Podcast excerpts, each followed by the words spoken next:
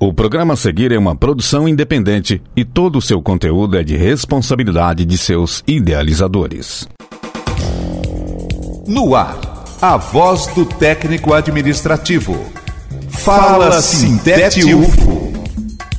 Olá, companheiras e companheiros ouvintes da Universitária FM. Eu sou Lorena Martins e está no ar o Fala Sintete UFO.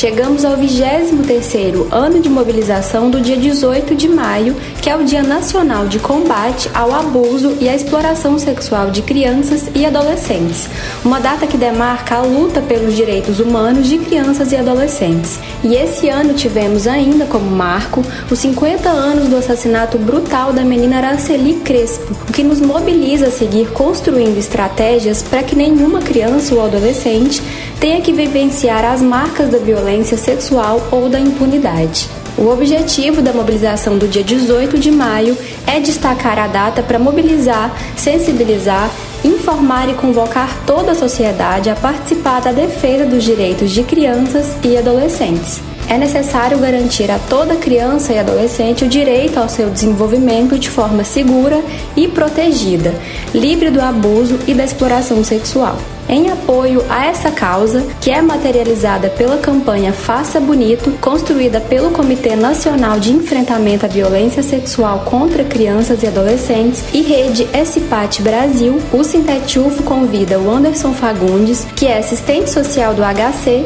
e coordenador do sindicato, para comentar esse tema com os nossos ouvintes. Seja bem-vindo, Ander. Olá, ouvintes da Rádio Universitária do programa Fala Sintete UFO.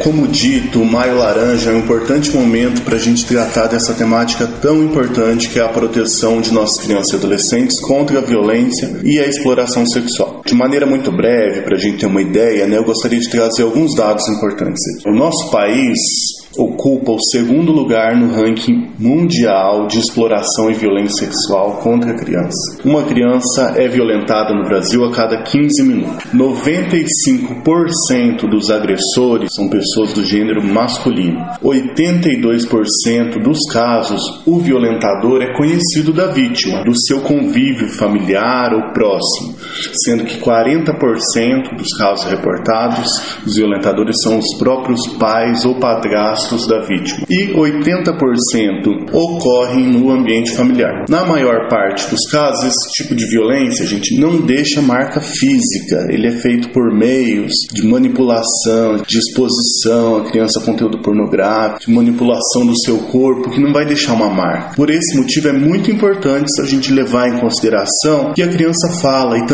observar seu comportamento. Alguns sinais podem ser notados, por exemplo, brincadeiras sexualizadas, isolamento da criança, mudança de comportamento repentino, fala sobre algum segredo que não pode revelar, comportamento regredido, como fazer xixi na cama, comportamentos mais infantilizados de fase anteriores do desenvolvimento que a criança já havia abandonado, são os possíveis sinais. E a forma mais potente de proteger as crianças é ensinar sobre a autonomia do próprio corpo e o consentimento. Essa orientação sobre o corpo, quem pode tocar, quem não pode, para quem falar, deve ser trabalhada tanto pela família quanto no ambiente escolar. É importante a abordagem no ambiente escolar porque muitas vezes o violentador está dentro de casa, então é na escola que a criança vai conseguir achar um espaço de escuta para revelar essa violência. É comum também o violentador se utilizar de ameaças, falando para a criança que ninguém vai acreditar, que ela quis, que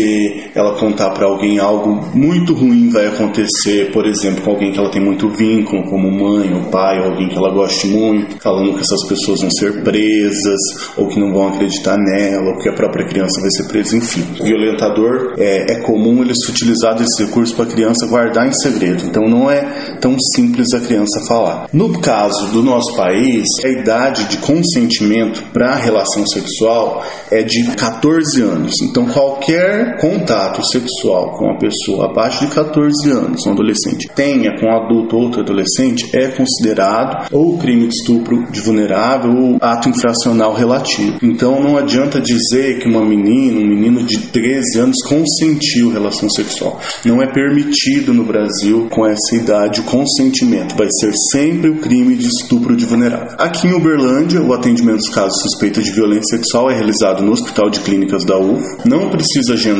e não precisa de encaminhamento. Basta procurar o pronto-socorro do hospital a qualquer hora do dia ou da noite. A criança ou adolescente será atendido por o um serviço de psicologia, serviço social, medicina e enfermagem. Na sequência, será agendado retorno para acompanhamento no ambulatório especializado que atende esse caso que chama Nua Vidas. Importante frisar, é dever de toda a sociedade proteger as crianças e adolescentes, conforme diz o E. Denúncias devem ser feitas através do Disque 100 ou nos conselhos tutelares ou diretamente com as autoridades policiais. Toda suspeita deve ser reportada. Vamos todos, juntos e juntas, proteger nossas crianças e adolescentes desse mal. Este episódio utilizou informações disponibilizadas pela campanha Faça Bonito.